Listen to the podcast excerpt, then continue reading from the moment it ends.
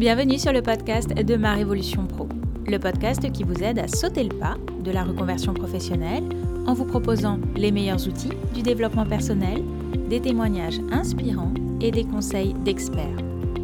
Je suis Clarence Mirkovic, coach professionnel et consultante en bilan de compétences. Si vous êtes à la recherche de votre nouvelle voie professionnelle, je vous invite à télécharger gratuitement votre livret d'exercices pour vous poser les bonnes questions. Vous trouverez le lien dans la description de cet épisode. Je reçois aujourd'hui Marion Leroy qui nous partage son parcours de reconversion qu'il a mené du secteur de la restauration à celui des ressources humaines. Elle nous raconte le cheminement de son projet et les peurs qu'elle a dû surmonter pour passer à l'action. Je vous souhaite une très belle écoute. Bonjour Marion. Bonjour Clarence. Merci beaucoup d'avoir accepté mon invitation. Est-ce que tu peux euh, bah, te présenter, nous dire l'activité professionnelle que tu exerces aujourd'hui? Oui, tout à fait. Alors, je m'appelle euh, Marion Leroy, j'ai 33 euh, ans et je suis chargée de développement RH chez Euromaster depuis très peu de temps, depuis trois mois maintenant. Ok, qu'est-ce que tu faisais avant? J'étais responsable d'un restaurant. Comment tu es passée de responsable d'un restaurant à chargée RH alors, c'est un long parcours du combattant.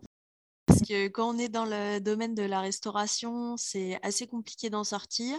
Tout d'abord parce que c'est un métier passion. Quand on commence l'école hôtelière, on a. Enfin, moi, j'avais 18 ans, j'ai commencé en apprentissage. Donc, on a ça dans le sang. On commence à travailler très jeune, à gagner de l'argent et à aussi évoluer très rapidement. Donc, ça a été difficile pour moi de me projeter sur un autre projet de vie, puisque en fait, c'est ça, on passe énormément de temps au travail.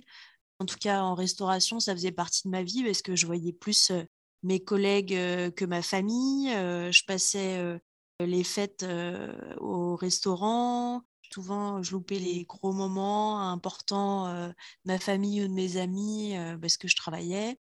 Donc, petit à petit, L'envie de faire autre chose est arrivée quand j'ai commencé dans mon dernier emploi.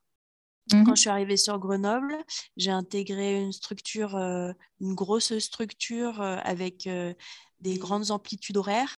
Et mmh, à ce moment-là, au bout de quatre ans, une fois que j'étais arrivée manager, j'ai commencé un petit peu à tourner en rond à mon poste, même si c'était quand même un sacré challenge d'avoir une équipe à gérer. Mais j'avais l'impression d'être arrivée à la fin d'une étape. C'était un peu l'objectif que je m'étais fixé en commençant dans ce domaine. Et une fois que j'y étais arrivée, ben, il n'y avait plus grand-chose qui m'intéressait. j'avais l'impression de plus rien apprendre. Même si c'est très enrichissant, c'est aussi un métier qui est fatigant. Donc j'avais envie d'autre chose. Et puis autour de moi, les personnes que je côtoyais ont commencé elles aussi à sortir de ce milieu-là. Donc ça, ça m'a donné un petit peu l'impulsion de vouloir faire autre chose. Le Covid, ah, on a beaucoup entendu parler hein, aux informations de ce secteur de la restauration que beaucoup de personnes avaient quitté à cette occasion. Est-ce que chez toi, ça a eu un impact? Alors moi, c'est pas ce qui a déclenché cette envie de partir, c'est plutôt ce qui m'a permis de m'organiser. On n'a pas du tout le temps quand on est dans ce métier-là euh, de pouvoir euh, aller voir sur Internet, prendre des renseignements, se déplacer, rentrer en contact avec euh, un coach, par exemple, ou faire un bilan de compétences. Donc ça, c'est ce qui m'a permis de prendre le temps de faire ces choses-là. Ok, donc ça a été un choix mûrement réfléchi, c'est ça? Tu t'es fait accompagner? Alors, j'ai fait un bilan de compétences avant de quitter mon emploi, donc en parallèle. Donc, mon employeur a été au courant pendant que je le faisais, mais ça posait pas de problème. J'ai fait ça donc en parallèle de mon travail et ça m'a aidé un petit peu à m'orienter.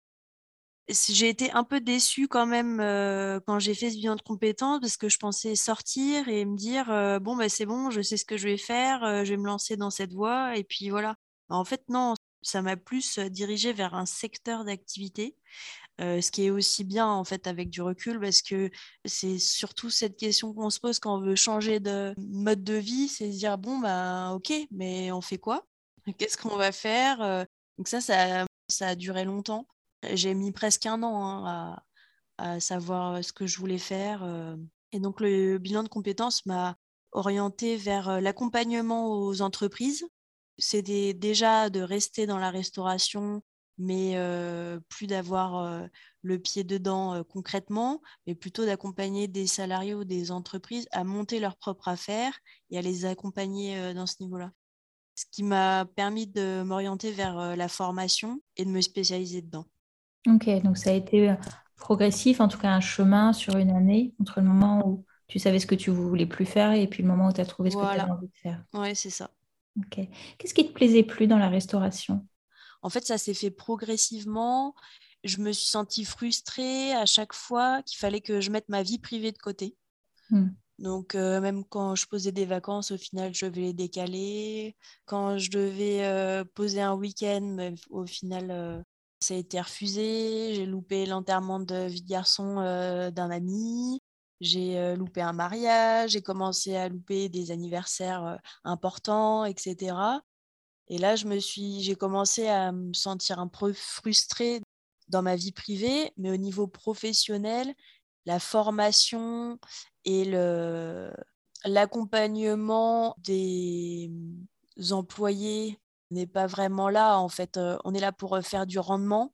Il y a une évolution, mais on, on se remet rarement en question. Il n'y a pas de valorisation de la personne.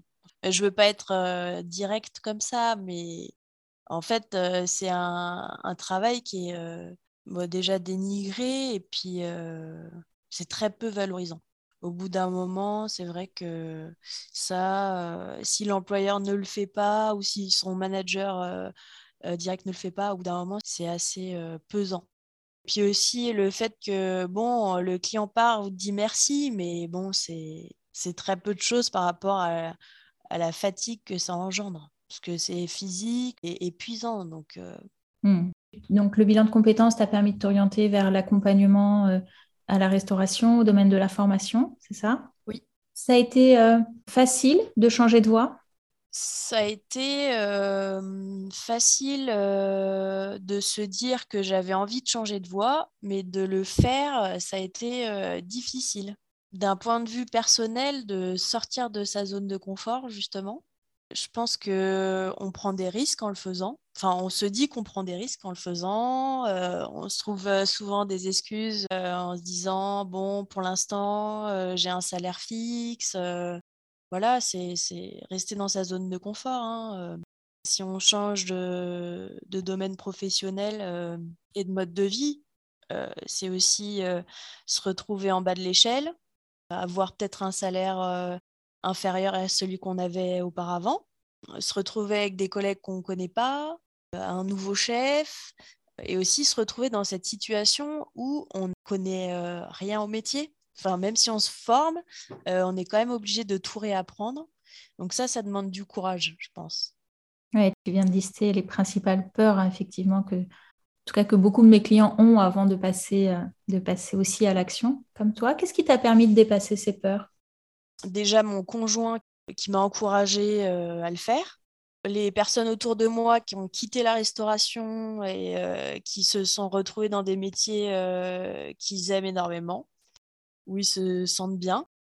Et aussi en faisant un travail sur moi, parce que c'est vraiment, en fait, même si on a un entourage qui, qui nous encourage pour suivre cette voie, tout vient de soi, en fait. C'est hmm. vraiment euh, se dire euh, allez, maintenant je le fais, euh, je prends mon courage à deux mains. Et, et après, j'avais l'opportunité de le faire à ce moment-là. les restaurants ont fermé, donc j'ai demandé à, à, ma responsable si on pouvait partir. voilà, si on pouvait partir main dans la main, enfin partir avec une rupture conventionnelle. Et elle a accepté. Et enfin, déjà, c'était dur de lui demander pour moi, bah, c'est ça qui a été le plus dur en fait, je pense. C'est lui dire bon ben voilà, maintenant c'est l'occasion ou jamais, il faut que je saute sur l'occasion. J'ai euh, eu plusieurs rendez-vous avec elle, j'ai déplacé le moment euh, où il fallait que je lui pose la question et au final, elle l'a très bien pris et je pense que moi, je me suis fait des montagnes, mais elle a tout à fait compris que j'avais envie de partir, faire autre chose, que c'était le bon moment aussi. elle, ça l'arrangeait aussi parce que les restaurants fermaient, donc elle pouvait pas garder toute l'équipe.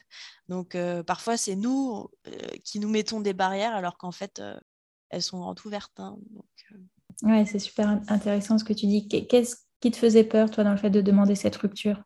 Qu'elle la refuse et que je doive encore me poser la question de bon, qu'est-ce que je fais? Est-ce que je démissionne? Euh, Enfin, comment je vais faire? Euh, Je vais me retrouver au chômage euh, Je vais pas pouvoir payer de formation et je vais encore mettre une échéance, enfin décaler la formation. Enfin, j'avais plein de questions en tête.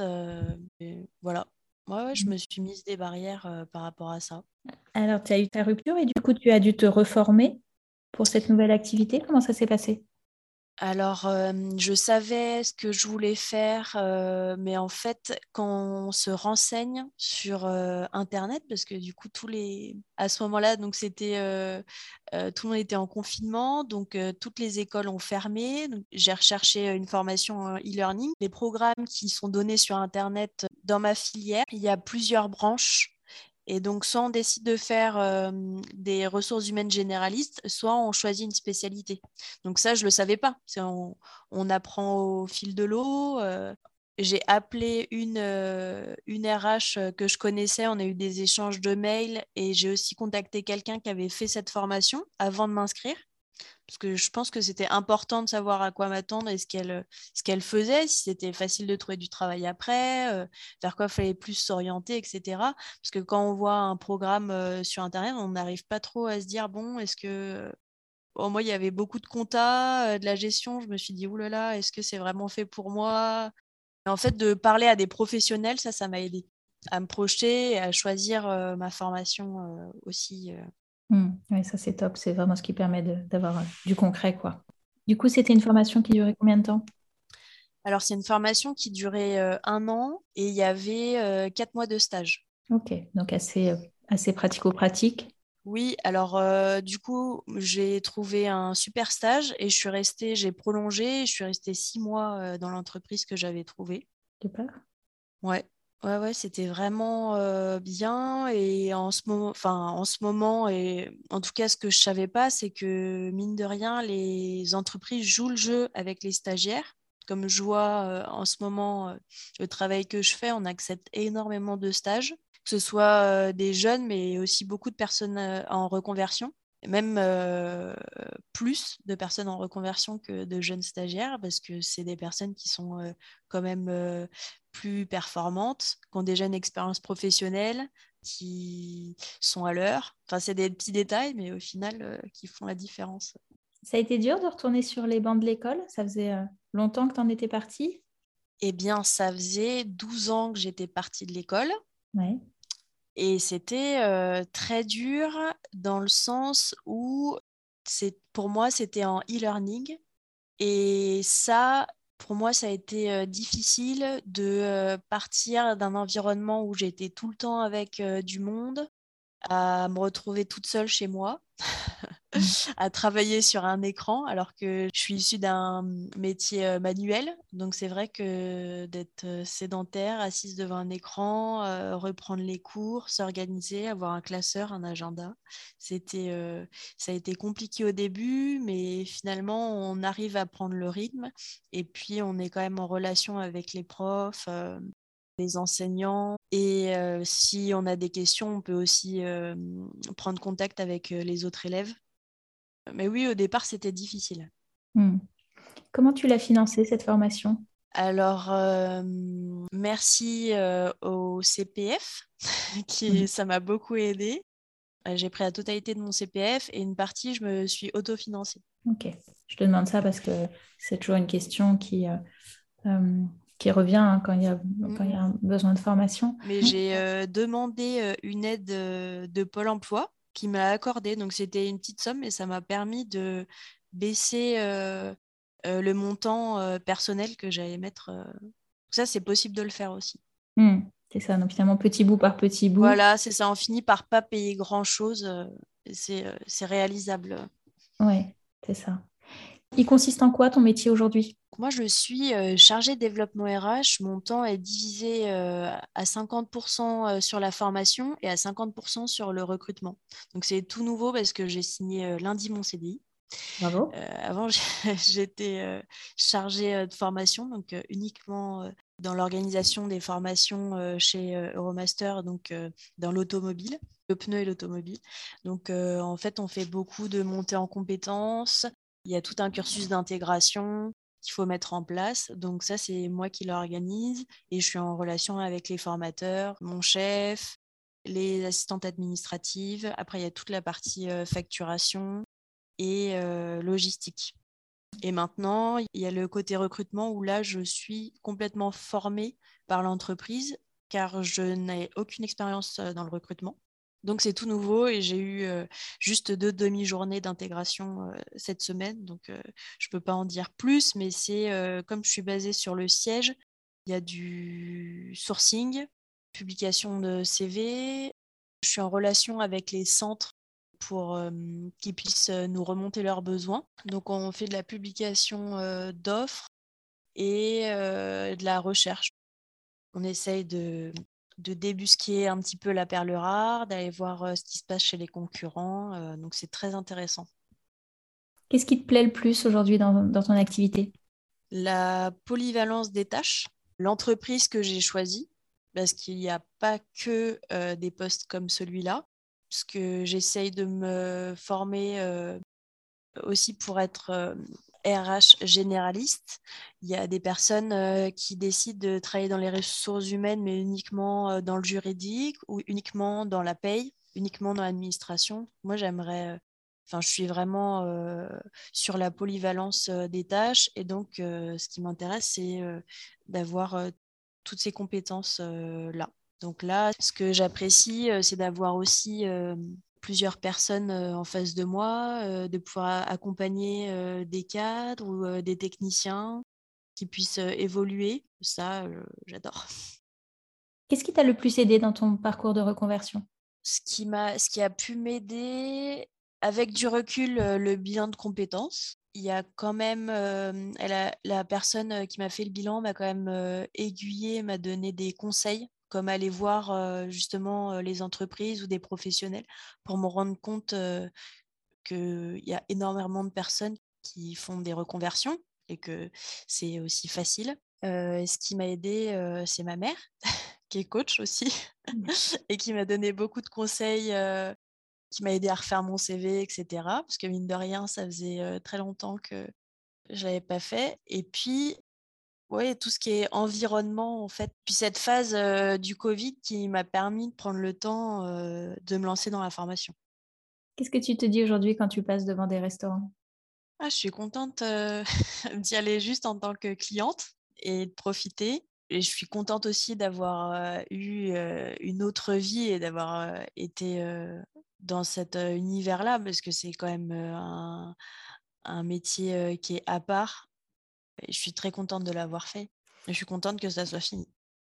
Tu parlais tout à l'heure de, euh, la peur que tu pouvais avoir bah, de, recommencer à zéro, euh, d'être de nouveau débutante dans cette nouvelle activité, etc. Est-ce qu'avec le, le recul aujourd'hui, est-ce que tu étais si débutante que ça ou est-ce que l'expérience que tu avais euh, emmagasinée par ton activité précédente t'a aidé alors, il y a mmh, beaucoup de mes compétences que je peux réutiliser. Et c'est aussi parce que je suis issue de ce milieu-là que j'ai trouvé un emploi très rapidement. J'en ai discuté avec mon recruteur, enfin la personne qui m'a recrutée, parce que du coup, je travaille avec elle on a discuté de mon entretien, euh, l'entretien que j'avais eu avec elle au départ, parce que j'ai commencé en tant qu'intérimaire, mais euh, j'ai quand même dû faire un entretien avant d'entrer euh, dans l'entreprise. Et elle m'a dit que les profils de personnes issues de la restauration, comme les personnes issues, les anciens militaires, etc., c'est des personnes qui sont quand même recherchées parce qu'on est des profils de personnes qui qui connaissent la gestion du stress. On est des personnes qui ont l'esprit d'équipe. qui connaissent aussi le respect, l'organisation, la hiérarchie. De, voilà, c'est un métier quand même de rigueur et ça, c'est très apprécié chez les employeurs. Ouais, donc toutes les qualités que tu avais développées en travaillant dans la restauration, ce sont des qualités qui sont très appréciées par ailleurs et qui font que tu as été embauché aussi pour ça. Tout à fait. C'est un point fort. Oui, c'est intéressant, alors que tu pouvais peut-être te dire à, des moments où tu doutais, mais finalement, je ne sais rien faire, je ne serai pas compétente dans cette nouvelle activité ou ce genre de choses, c'est ça? Totalement, parce que je m'étais dit que c'était très difficile de sortir de la restauration parce que j'avais commencé à postuler à des postes qui n'avaient rien à voir avec les ressources humaines, mais assez faciles d'accès et personne ne me rappelait. Donc ça, ça faisait partie un peu aussi de mes peurs. Et je me suis dit, bon, personne va vouloir de quelqu'un qui sort de la restauration pour faire de l'administration, ce qui est assez simple, ou de l'accueil, par exemple. Et en fait, une fois qu'on est diplômé, parce que c'est quand même important de faire une formation, et ben, c'est des compétences qui sont recherchées. Mmh, c'est ça. Si on les rajoute à une formation, à ce moment-là. Voilà, c'est ça. Mmh. Ok, super. Quel conseil tu donnerais justement à quelqu'un aujourd'hui qui travaille dans la restauration et qui aurait envie de, de se reconvertir aussi, mais qui n'ose pas? Moi, ce que j'ai fait, j'ai fait un tableau des avantages et des inconvénients du... si je partais de mon métier et la balance était plus importante du côté avantage et, de dépasser ses peurs et d'y aller. Mmh. Tu regrettes rien aujourd'hui? Je suis très contente d'avoir sauté le pas, même si c'était quelque chose de difficile pour moi. Mais je regrette rien et, j'encourage les gens à le faire parce que c'est vraiment quelque chose qui permet de se sentir bien on passe quand même 8 heures par jour au travail et c'est important de sentir que bah, déjà on n'a qu'une seule vie, qu'on peut avoir plusieurs casquettes. Il faut se former et, changer de métier ne représente pas une fin en soi, c'est justement un accomplissement, donc il faut y aller. Super. Est-ce que pour terminer, tu aurais un, un livre ou un podcast qui t'a aidé et que tu aimerais nous recommander?